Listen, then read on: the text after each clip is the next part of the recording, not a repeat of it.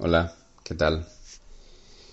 Ay, pues nada, aquí estamos, una semana más.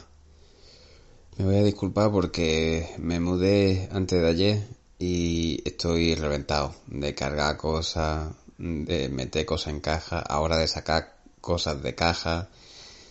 Pero bueno, eh, los que os hayáis mudado sabéis lo que, lo que significa esto. Pero bueno, al fin y al cabo mm, ha ido todo bastante bien, pero simplemente que cansa.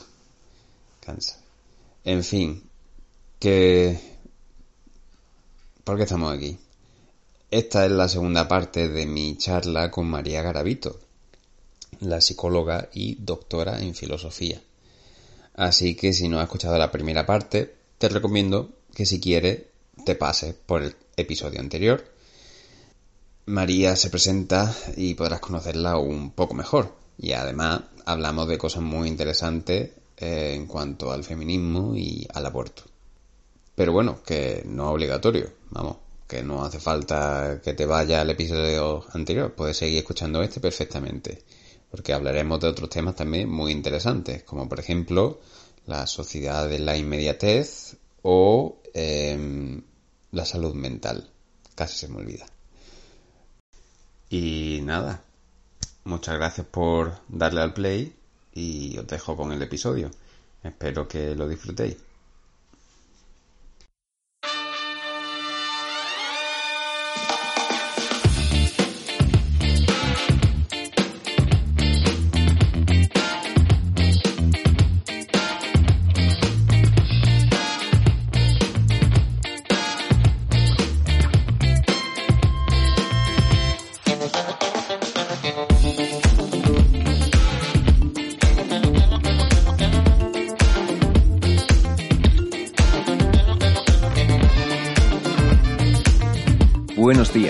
Tardes y buenas noches. Bienvenidos a Leche con Galletas.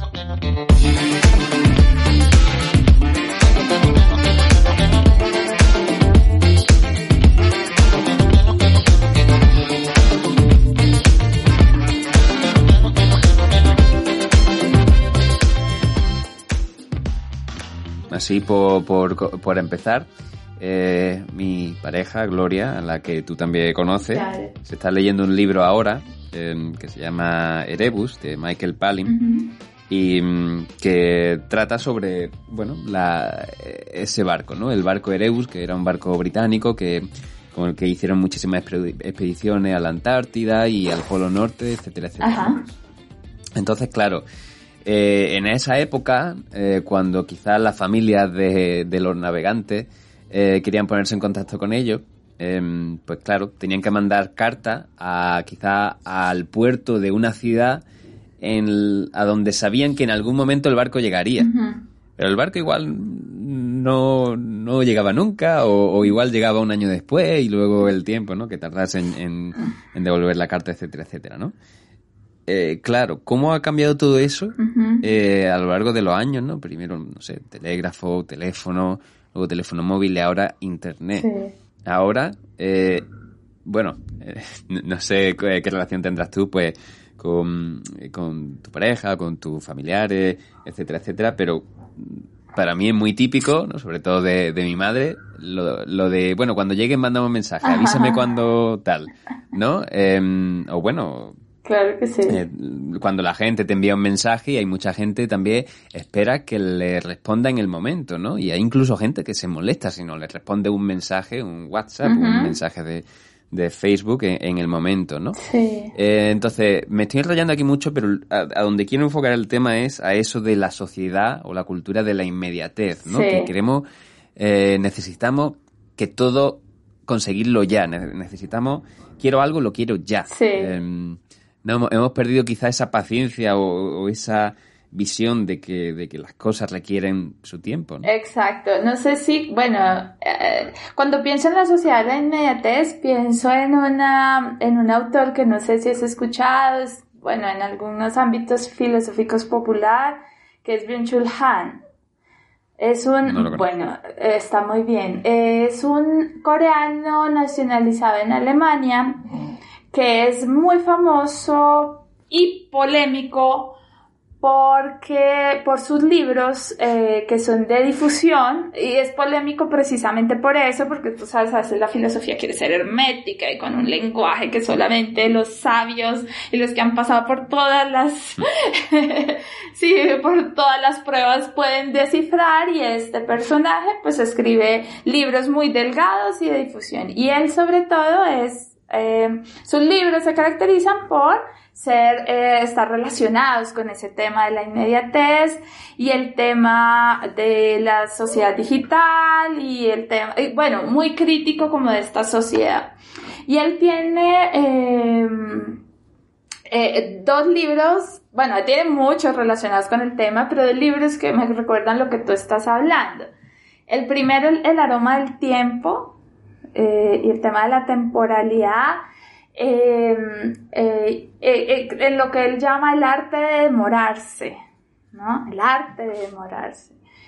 Y lo otro es la sociedad del cansancio, ¿no? Y bueno, y por eso pienso en él y pienso porque es, ha sido a través de él, hicimos un ejercicio con profesores de, de colegios sobre cómo interpretar esto también en, en el aula. Entonces, por eso lo traigo, pienso en eso cuando, cuando me comentas estos temas.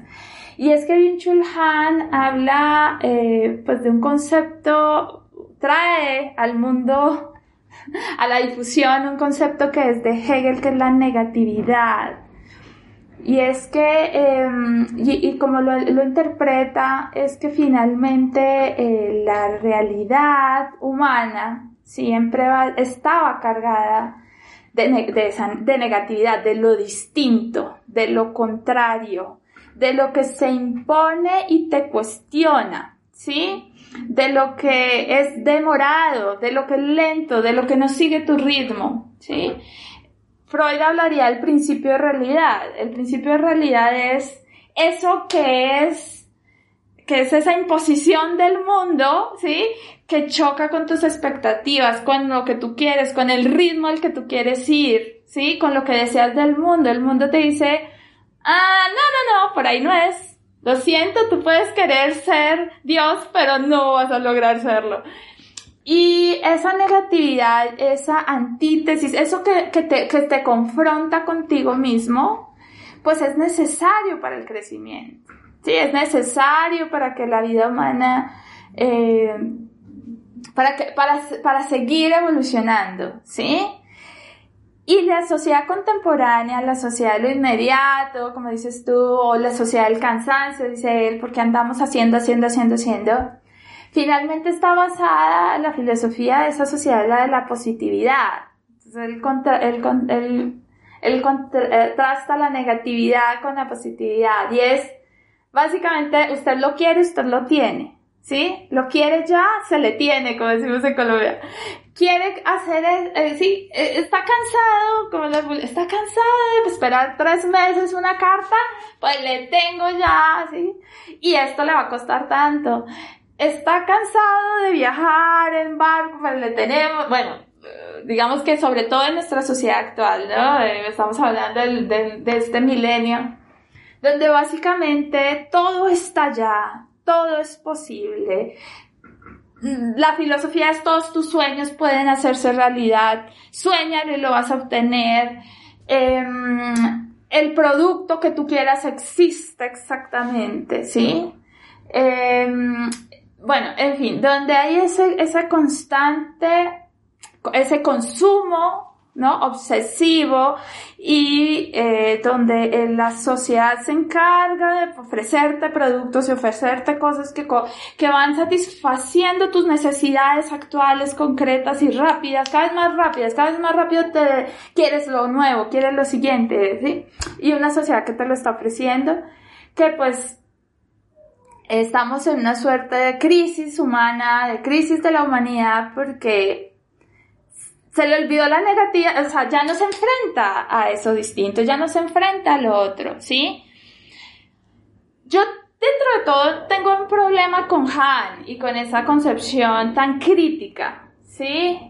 Porque, bueno, primero yo siento, cuando lo leo, y siento cuando hay esa perspectiva tan negativa, no, no de la negativa, sino tan poco receptiva de la sociedad en la que vivimos, que pues no se construye mucho, ¿no? Cuando es todo es malo, todo es malo, todo es malo, ¿no? Todo es negativo, todo, ¿sí? No estamos, antes todo era mejor, antes todo era despacio, lento, antes tocaba esforzarse más, ahora no, entonces todo es terrible. Entonces me molesta un poco eh, porque, porque quiero pensar es qué podemos construir, ¿Sí? ¿Qué, ¿Qué, nos ofrece esto para pensar la nueva humanidad, nuevas negatividades? O, ¿sí? o sea, no, no en el sentido de que antes sí había y ahora no, sino bueno, ¿cómo hacemos para que esta nueva sociedad vuelva a enfrentarse a lo distinto, a lo diferente, a lo otro? Y, ¿sí? y yo creo que esta inmediatez de lo digital, ¿sí? Es una oportunidad increíble para hacerlo, ¿sí? Es una oportunidad para, o sea, sonaré muy optimista, pero, pero digamos que reconozco en Han eh, el, que mira el problema. Hay un problema, sí lo hay. Pero también ahí hay una solución y yo creo que lo que nos está ofreciendo esta virtualidad también y esta inmediatez de la, del contacto es precisamente el contacto, ¿sí?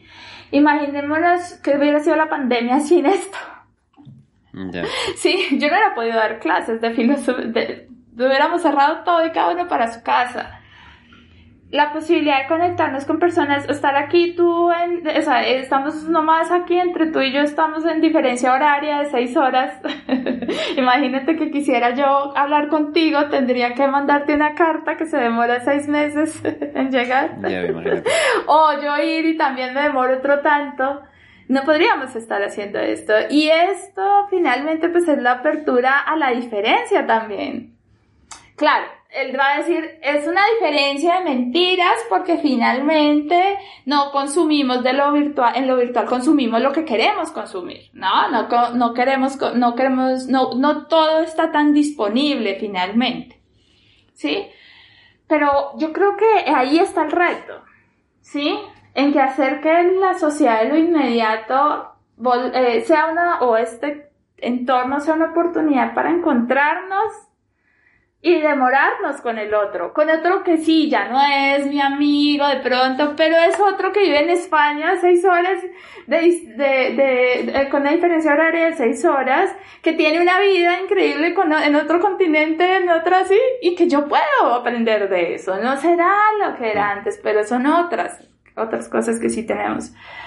Eh, sobre todo cuando trabaja uno con jóvenes y se da cuenta que es que ellos no nacieron en la época de, de, las cartas de seis meses, nacieron en esta sociedad y hay que crear una posibilidad de una negatividad, de un tiempo de, disfrutar eh, la vida y los otros y lo diferente en este contexto en el que vivimos, en este en el que ellos nacieron. ¿Sí? Porque no conocen otro. No podemos decirles apaguemos celulares y váyanse todos para el campo. No, porque no nacieron ahí, no nacieron ahí. Entonces también creo que hay un romanticismo, mm, ojo, o sea, no es que esté negando que yo de hecho me hubiera gustado vivir en ese mundo, sino que digo, esto, eh, pues, más bien esto nos obliga, ¿me entiendes? Nos obliga a, pensar en eso, en eso que es esencial al ser humano, que es en el arte, de morarnos en la apertura a lo otro, en la apertura a la diferencia, pero con lo que tenemos en este momento. Yo creo que es un reto que hay que hacer. Bueno, en cuanto al otro libro de Han, porque estaba hablando de, de la sociedad del cansancio, el otro es el aroma del tiempo, ¿no? Que es el tema del demorarse. Eh, yo creo que sí, eh, como lo digo, hay que cultivar ese arte de, de demorarse, de tomarse el tiempo, que es también pues un reto en estas virtualidades, en esta sociedad de lo inmediato, eh, pero que no implica negar otra vez que estamos en eso, que este es el mundo en el que vivimos, el mundo de lo virtual, sino más bien pensar cómo lo logramos, cómo logramos que todavía nuestros estudiantes, pues, que será el reto con las profesoras, pues disfruten tomarse tiempo para investigar, para observar, por ejemplo, un proceso químico, ¿no? En el caso de profesores de química, para tomarse el tiempo de resolver la operación matemática, para resolver, sí, tomarse el tiempo y... A plantar una semilla y, ver lo que tarda en crecer una planta. Exacto. Y cómo también jugar y, de reconocer que hay diferentes temporalidades que no solamente vivimos ni en una muy lenta ni en una muy rápida, sino que precisamente la diversidad humana es la posibilidad de hacernos tiempos diferentes tiempos y que para todo hay un tiempo, no es solamente que hay un espacio en las 24 horas, sino que cada cosa tiene su temporalidad, ¿sí? Que la temporalidad del Internet rápida y la virtualidad rápida, pero, la, pero el tiempo de cocinar es distinto y el tiempo de la vida y de las plantas es diferente. Entonces, creo que podemos enseñar eso, ¿no? Disfrutar todos los tiempos, el tiempo rápido y el tiempo espacio y que cada cosa tiene esa temporalidad. ¿Crees que el mundo ha cambiado muy rápido últimamente, en los últimos años, más rápido de lo que hemos sido capaces de acostumbrarnos quizás? Bueno, eh, yo creo que mm, es interesante la pregunta porque venimos entonces eh, eh, en, este, en, esta, en estos tiempos, ¿no? De estar completamente acelerados, todo pasa rápido a través de la digital, a través de pues, las nuevas tecnologías. Y llega la pandemia y nos obliga a ralentizar todos estos procesos, a devolvernos para la casa, y a tomarnos otra vez el tiempo, eh, incluso a veces con mucho tiempo y no saber qué hacer con él, ¿no? Eh, y pareciera que los días vuelven esas épocas en las que los días son internos, y pues épocas de antaño que me imagino, ¿no? Más silenciosos, más, más eh, autocontenidos. Y, pero al mismo tiempo, por lo mismo que ya estábamos en esta virtual, eh, en esta aceleración de la vida a través de las tecnologías, viene entonces una necesidad de acelerar otros procesos a través de lo virtual, entonces nos veíamos por un lado, ¿no? Como que en la vida cotidiana más lento, no podíamos salir, no nos tocaba, teníamos mucho tiempo libre, pero nos conectábamos para trabajar, nos conectábamos para ver clases y todo de repente era más rápido. ¿sí? Como que vivíamos en vidas paralelas con dos temporalidades. Yo ya he dicho, ah, tenemos muchas temporalidades, pero dos temporalidades que eran casi que radicalmente opuestas. O sea, la vida cotidiana muy lenta y la vida virtual muy rápida. Yo, por lo menos en mi experiencia, en ese momento, pues toda la pandemia di clases. Y recuerdo el primer semestre, ¿no? En marzo, cuando nos hicieron devolvernos a la casa y, y nos dijeron, esperen un, hasta que tomemos decisiones. Se suponía que la pandemia iba a durar un mes, el encierro, la cuarentena, y bueno, esto fue eterno. Pero en ese momento eh, suspendieron las clases, ¿no? Y luego, bueno, tienen que usar esta plataforma, tienen que aprender esta plataforma, y yo estaba trabajando en dos universidades, dos plataformas distintas, con sus propias lógicas, y ahora tienen que subir los programas aquí, las lecturas acullá, no sé qué, ta, y aprenda en tiempo por récord y estudiantes aquí y estudiantes acá y como entonces ya no tienes que desplazarte. Entonces, clases, clases pegadas, tu, tu, tu, tu, ¿sí? Pues también porque como yo trabajaba en dos universidades, entonces trataba de que no me quedaran huecos para desplazarme de una a otra. Ahora no, ahora tenía todas estudiantes que se conectaban rápido y todo el día llenísimo y, pero en esto virtual tratando de aprender y, y entonces eh, fue como, eh, ha sido como, como un choque de experiencias eh, vitales entre el aburrimiento y, la, y el perderme completamente pero con el tiempo a descubrir precisamente ahí, volver a Han y a la al aroma del tiempo y darme cuenta de que esos espacios no eran tan aburridos, no eran tan, ¿qué voy a hacer? Sino al contrario, el mundo, sí, hay tanto para hacer, hay tanto para pensar, hay tanto para los, tanto tiempo para el ocio y por lo tanto para descubrir eh, esto, hobbies, eh, que fue como, como, como un espacio muy bello, creo yo, dentro de todo. O sea, eh, eh, quiero decir, es como que el mundo siguió y se aceleró, o sea, este, este, este aceleramiento del mundo como que, que se hizo más evidente, pero al mismo tiempo tuvimos estos espacios y, y, yo sí creo que, que después de esto, eh, de la pandemia, no sé, de pronto soy muy optimista o es mi propia experiencia, pero fue una, un descubrimiento de, de, que, de que tengo unas, unas habilidades y que hay cosas que me gusta hacer que no pensé que me gustarían hacer y, y, que, y, que he querido eh, esto mantener eh, incluso cuando esto ya otra vez volvimos a, la aceleración constante y ya no estamos en la casa, pero pero creo que, creo que nos tenemos que tomar esos espacios y que tenemos que, que la pandemia nos, nos, nos, quede lección de, de esa importancia de tomarnos el tiempo, de descubrir estas, estos hobbies, de estas habilidades, estos espacios, estos intereses y, y, y creo que, que, que, es posible, digamos, combinarlo a pesar de este mundo que sí, definitivamente respecto a tu pregunta, que era que sí se va acelerando, definitivamente, pero creo que la pandemia nos dejó una lección muy importante. Em, pues bueno, también quizá relacionado con, con otro de, de, los temas que queríamos abordar, ¿no? Eh, uno de, de, los problemas que, eh, que quizá esta sociedad de la inmediatez origina es el hecho de, la frustración, ¿no? Eh, porque claro, em, mucha gente quiere conseguir algo, lo quiere ya, y, claro, el hecho de ver, bueno, que lleva tiempo o que es difícil, ¿no? Ambas cosas, em, causa frustración, ¿no? Y, y quizá eso, pues, em, entre otras cosas, puede eh, llevar a, problemas relacionados también con, la salud mental, por ejemplo. Sí, sí, ese, ese es un tema también de que trabaja bien Chulhan en algunos de sus libros, definitivamente lo recomiendo bastante. Eh, que es el tema de, de, la salud mental en esta, en esta sociedad del cansancio, ¿no? La depresión, por ejemplo. Eh, la ve, pues la entiende como una enfermedad de, esta sociedad.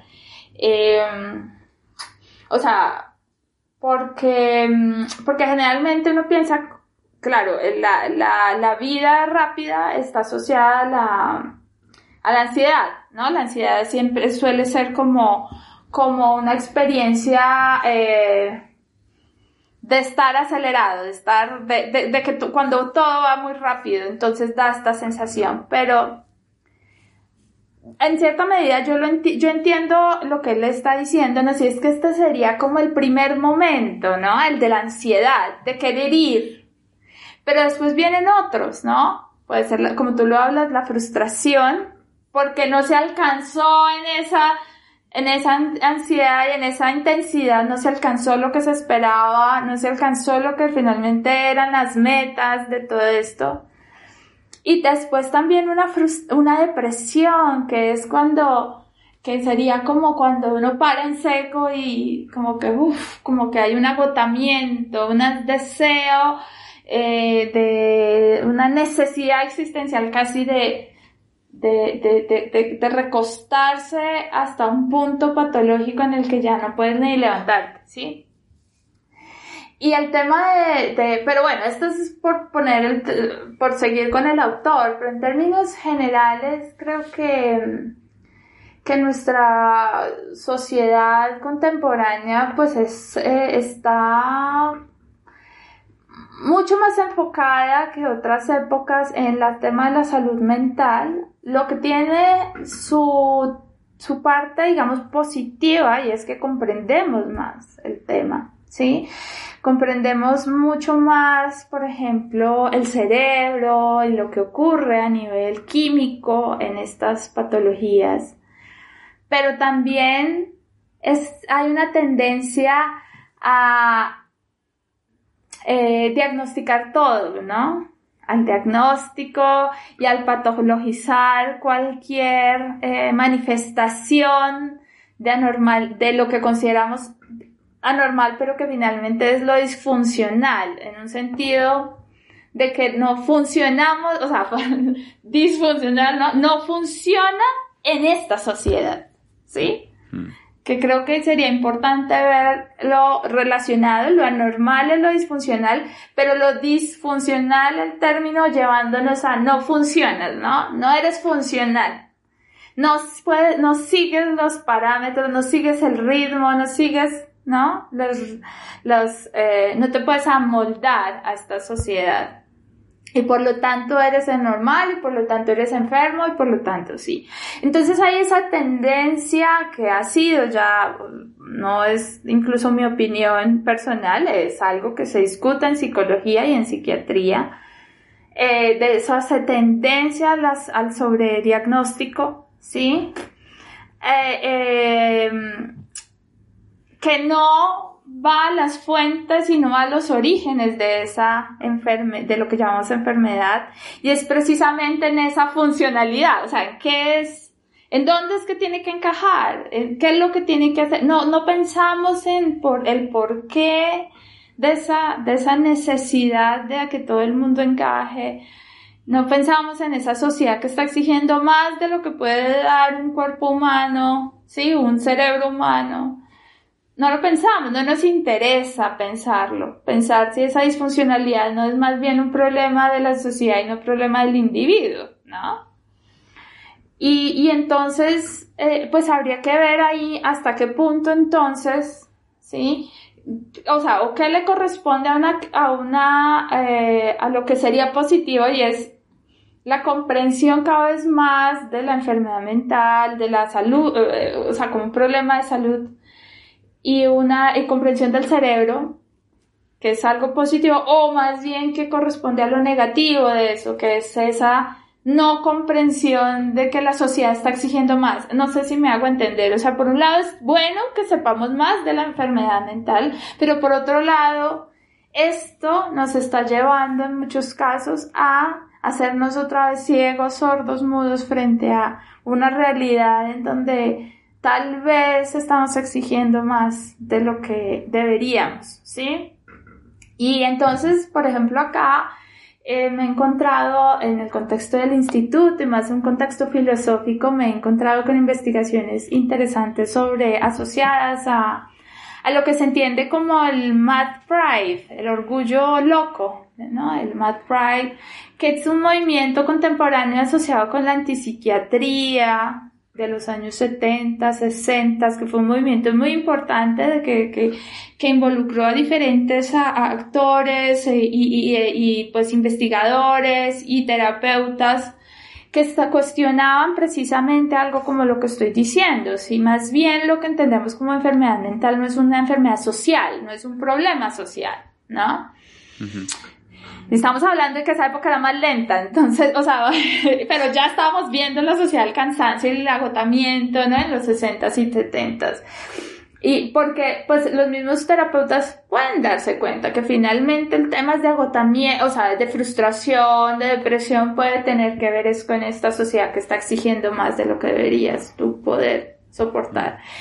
Y el Mad Pride, el, orgullo loco, pues parte de todo ese movimiento antipsiquiatra en una eh, reivindicación del enfermo, llamémosle como una persona que eh, lo que se llama ahorita, eh, antes que enfermo, es neurodivergente. Sí, se habla de la neurodivergencia y es que finalmente, pues no hay una sola forma de funcionar el cerebro humano, no hay una única, no la manera correcta de funcionar, ¿sí? Más bien es la social la que dice así debería funcionar, así debería, sí, es la forma normal, pero esto no es algo que biológicamente nosotros pueden, podamos identificar como este es el cerebro bueno y este es el cerebro malo, esto es lo que funciona. ¿Cómo tú identificas esto? ¿Sí? Es más bien la social la que lo está imponiendo así. Y entonces reconocer, bueno, yo en mi neurodivergencia, yo en mi propia identidad neurodivergente, pues también tengo mucho que aportar a la sociedad. La es la diferencia finalmente de lo que hemos hablado, ¿no? Es reconocer lo otro, lo distinto. No es solamente que hay mujeres y que hay otros, que hay, ¿no? Binarios, sino que hay personas que por sus condiciones neuronales entienden el mundo de forma distinta y que eso también puede ser valioso, ¿sí? Entonces es abrir campos donde estas personas también encuentran estos espacios de creatividad, de servicio a la sociedad, bueno, de, maneras de integrarse que de alguna manera reivindican eh, su eh, identidad neurodivergente. Entonces ahí pues digamos que, que todo el asunto creo que va a lo mismo que he venido diciendo y es que a pesar de la, el cansancio, el agotamiento, la frustración, sí, que, que estamos viviendo y que, que le interesa la, a, la, a la psicología, a, la, a, las ciencias de la salud, pues también hay una oportunidad para pensar en estos temas de las sociales, en el tema de la identidad neurodivergente, en el, o sea, creo que la misma conectividad juega ese papel importante, ¿no? Yo me puedo encontrar con una persona que también ha sido diagnosticada como bipolar, pero en Tailandia, en África, en, en México, en, en Europa, y a crear comunidad, ¿no? Y crear posibilidades, digamos, de, de encontrar una funcionalidad dentro de la disfuncionalidad en esta sociedad.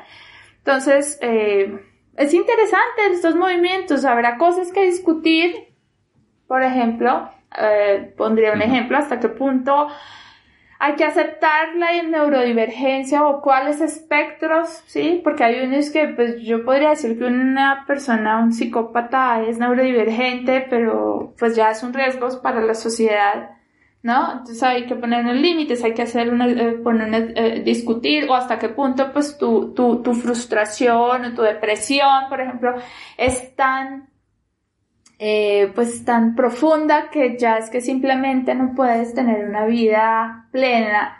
Entonces, el hecho de que tú digas, no, pues mi cerebro es distinto, pues no, no exime que es necesario como que tú entres a un tratamiento para eh, poder hacer una vida feliz, ¿no? Plena, gozosa, con proyectos. Entonces, ahí hay una discusión muy interesante, o sea, esto ofrece unas pautas para, para, investigar y para discutir como sociedad qué queremos que pase con las personas que eh, pues no, o sea, son funcionales, digamos, o no sirven estos, estos moldes de la sociedad contemporánea. Hmm. es un punto de vista interesante, em, ¿no? Que, em, a ver, claro, estaba pensando distintas cosas eh, mientras, mientras hablaba. Eh, claro, por eh, eso, ¿no? Tú eres bipolar y entonces que buscas que la, la sociedad te acepte como, como bipolar. Eh, eh, ¿Es eso de lo que tenemos que hablar o de lo que tenemos que hablar es de, de visibilizar la salud mental porque hay gente que, que puede estar sufriendo? Em, estoy divagando un poco.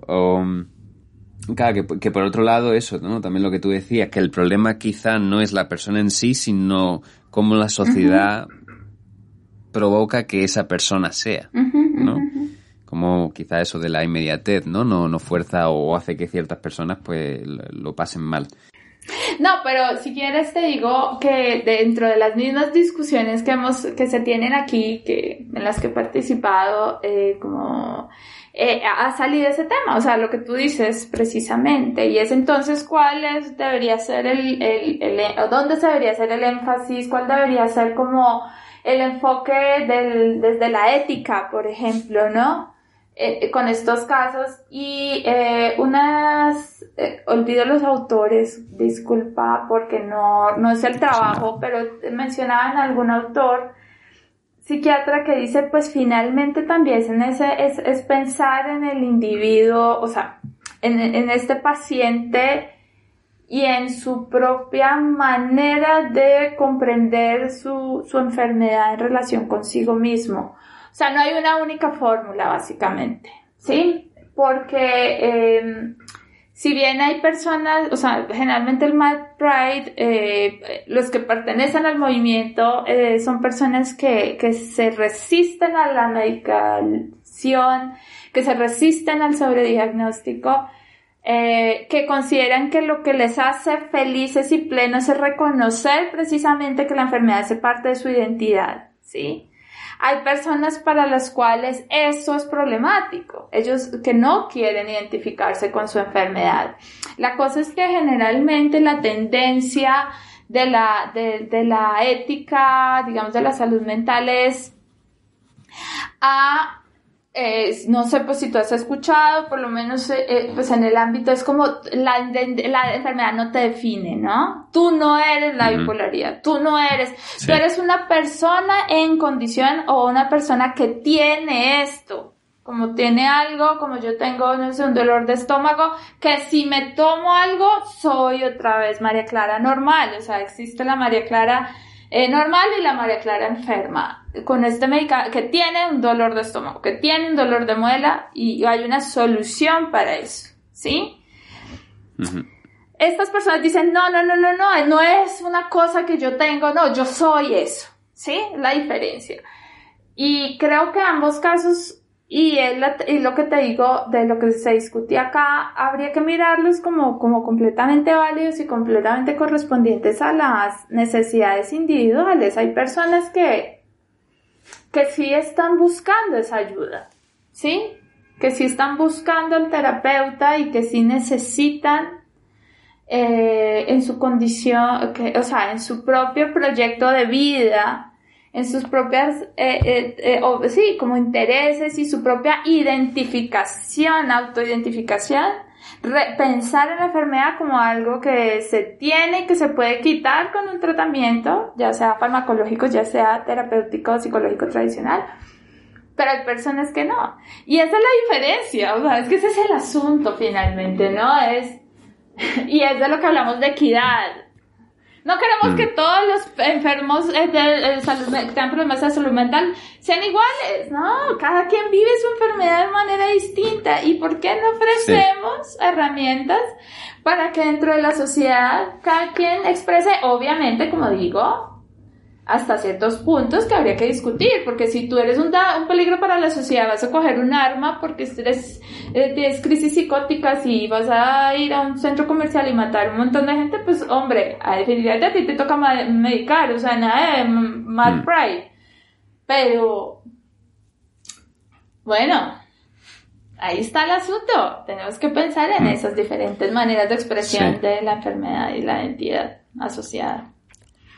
Otro, otro de, los debates que, bueno, no sé si será solo una cosa que se discute mucho en, en España o si también se discutirá por allí, em, el hecho de, de, poder acceder a ayuda o, a tratamientos, ¿no? Porque, em, ¿no? digamos, alguien tiene problemas psicológicos, tiene depresión, pero si esa persona tiene dinero para pagar un tratamiento, para pagar un psicólogo, un psiquiatra, pues bien, ¿no? Puede ir y medicarse, ¿no? El problema es que, por ejemplo, en España, eh, en la salud pública hay muy pocos profesionales que se dedican a esto, ¿no? Y es muy difícil, eh, pues si tú tienes problemas y no tienes medios, tener acceso público a este tipo de, de ayudas, ¿no?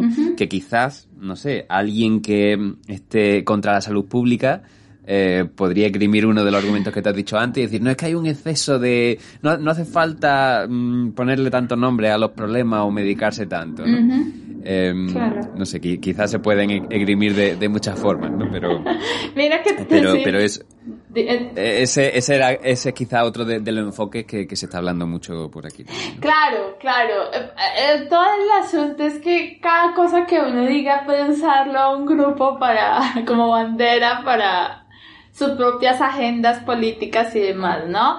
Como lo que decíamos, ah, o, o para opiniones sobre de pronto más radicales de las que uno quisiera como lo que hablábamos de la mujer, entonces usted quiere que no haya mujer, no haya niños y cosas así, ¿no? Entonces usted quiere que todo el mundo, eh, que nadie sea medicalizado y que todo el mundo entonces tenga su identidad, su orgullo por una enfermedad que le hace daño a los otros y bueno, todo demás.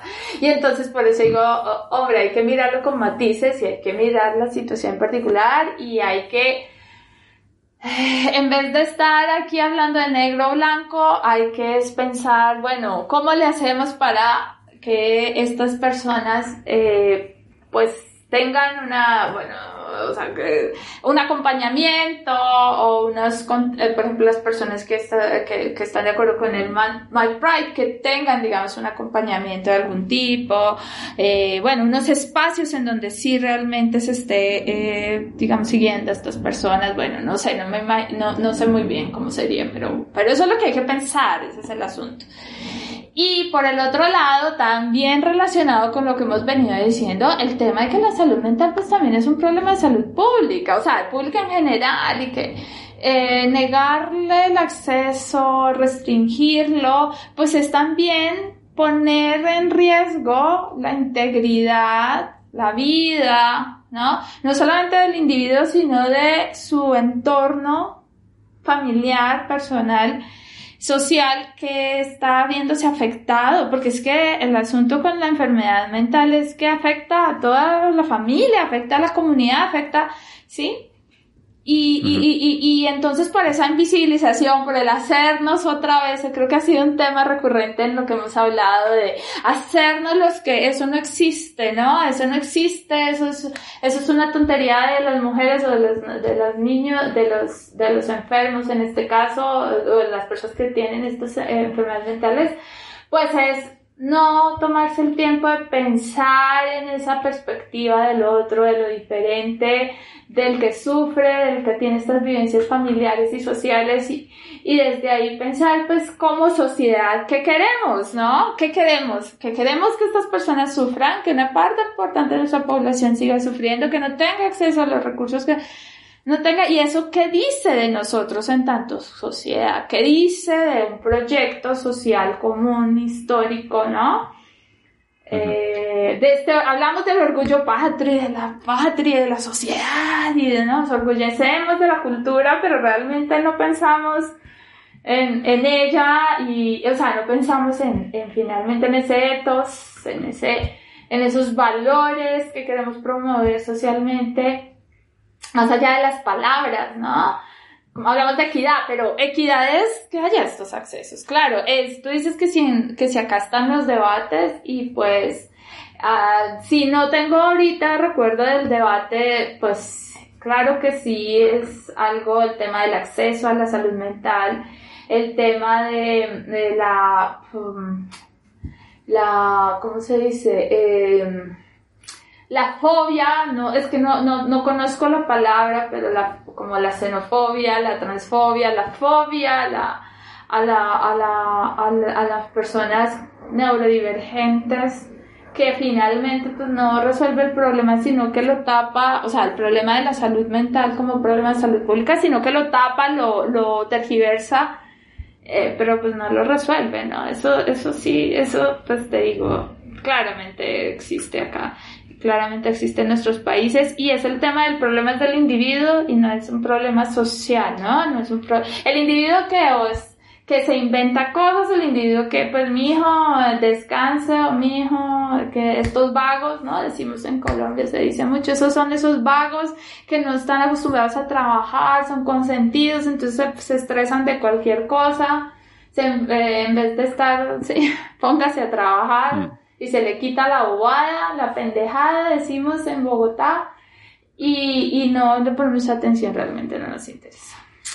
Eh, eso, eso, eso quizá es, otro tema interesante, ¿no? Que creo que una vez así eh, le, pregunté a, una chica a la que entrevisté, era, bueno, sobre ciencia, pero hablamos también un poco sobre salud mental.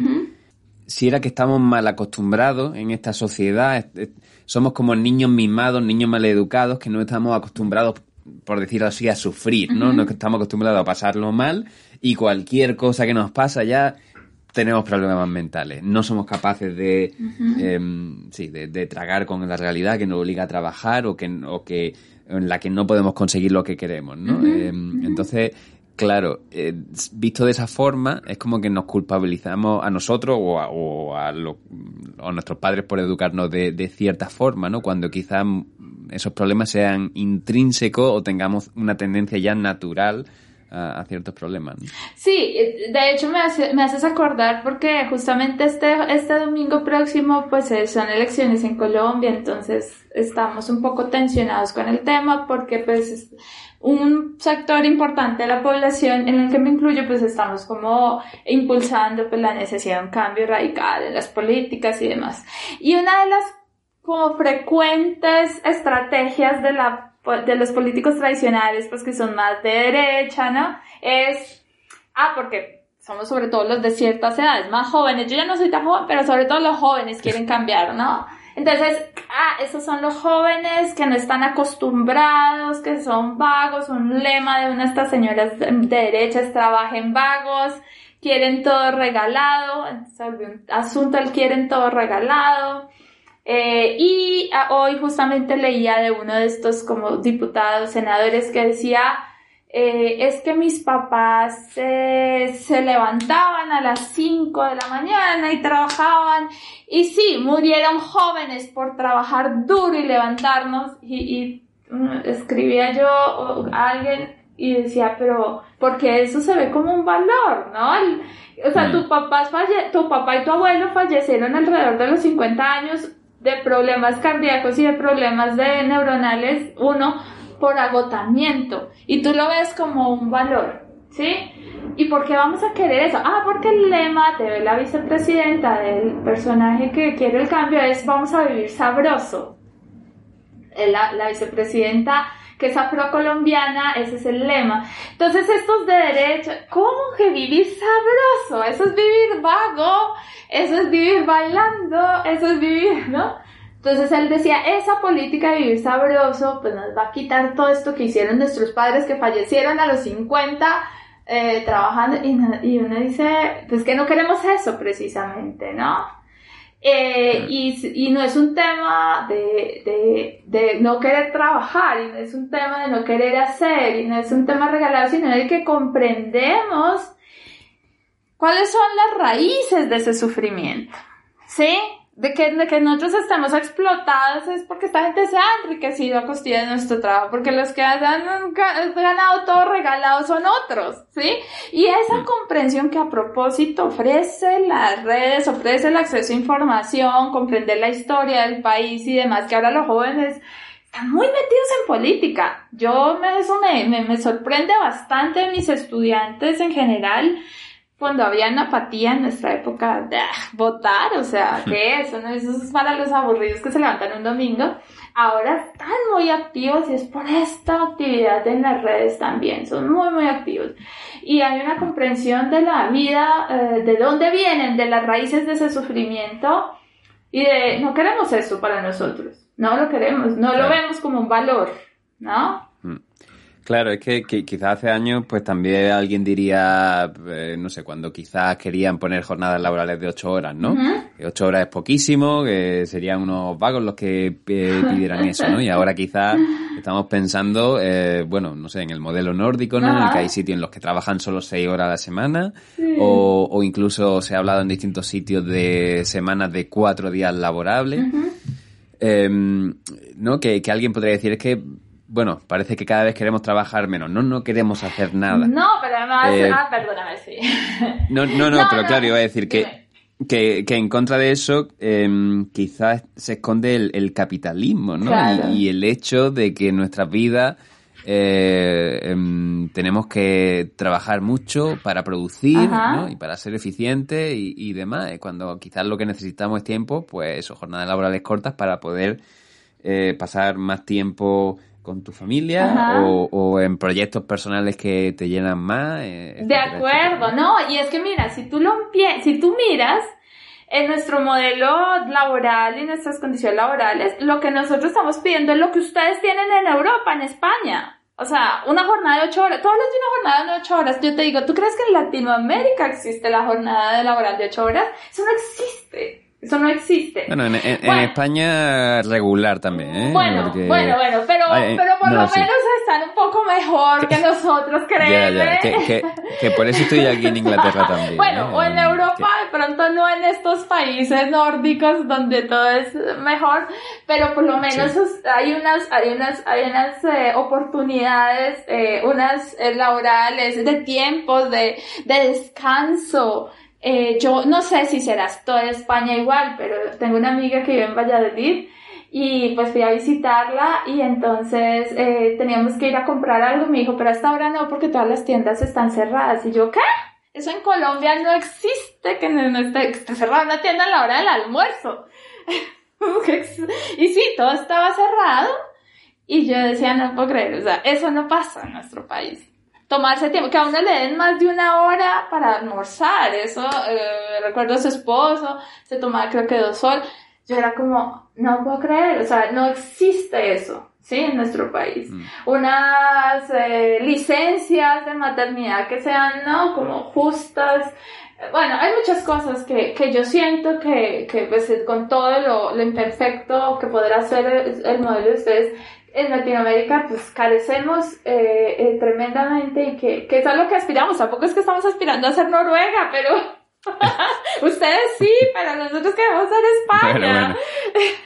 Pero para estos que están acostumbrados a esas jornadas les conviene, claro, como tú dices, es el capitalismo, el cual se han enriquecido, pues obviamente no les conviene que no haya, que se respeten las ocho horas laborales y que haya tiempos de descanso y vacaciones pagas y todo esto que, que se supone que es de vagos, exigir salud de calidad, exigir, bueno, todas estas cosas. Sí, luego eso que, comentas tú de España del horario, también algo que, sorprende o que choca mucho, ¿no? si lo comparamos con, el estilo de vida inglés. Em, y, la verdad, personalmente, a mí no me gusta cómo se hacen las cosas en España desde ese punto de vista, porque si tú tienes un parón a mitad del día y luego vuelves a trabajar, acabas de trabajar, digamos, súper tarde. Ah, Entonces, como que al final muchas veces todo tu día eh, gira en torno al trabajo, ¿vale? Que tiene esa parada ahí de, una hora o de dos a veces. Em, pero no sé, como también quieres hacer otras cosas en tu vida, me gusta más el modelo inglés de decir, tú empiezas a trabajar, a lo mejor para comer para media horita, y luego acabas de trabajar pronto y ya tienes el resto del día para hacer lo que tú quieras con tu vida, Bueno, entiendo, entiendo, pero, pero creo que, que el asunto es que realmente las condiciones laborales en nuestro país son completa, son muy difíciles, son jornadas mm. muy extensas sin oportunidad de descanso y bueno, cosas así. Pero claro, tendrá su cosa, su parte negativa, pero sí, sí, sí, sí, uno eh, o sea, para mí sí fue un choque cultural fuerte. Sí, sí. Solo me queda despedirme de ti. Eh, pasaría más tiempo charlando contigo, la verdad, pero aquí ya son las 12 menos cuarto de la noche. Vete a dormir, por favor. Yo me, yo me tengo que acostar. Eh, allí son 6 horas menos todavía. Te voy a dejar que sigas con, con tu día. Muchas gracias. Así que, que, nada, muchas gracias por eso de nuevo, por aceptar la invitación. Ha sido una charla muy interesante. Y, nada, hablamos pronto. Claro que sí, José, muchísimas gracias. Me encantó la charla, como dicen aquí los mexicanos, la plática. Eh, esto, y bueno, espero escuchar eh, otros, otros de tus podcasts porque me encanta este, este formato. Pues muchas gracias, pues ya, ya platicamos otro día. Sí, y a los escuchas también, a los oyentes y a las oyentes, muchas gracias también por estar aquí.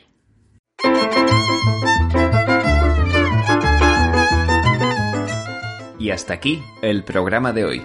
Recuerda que puedes escucharnos en Evox, Spotify, Google Podcast y Apple Podcast. Y aunque uses otras plataformas, te animo a que te pases por Evox si quieres dejar algún comentario. También puedes dejar comentarios en las distintas publicaciones de Instagram. Nuestra cuenta es leche con galletas barra baja podcast. Y ahora también en Twitter, lcg barra baja podcast. Da me gusta comenta y comparte.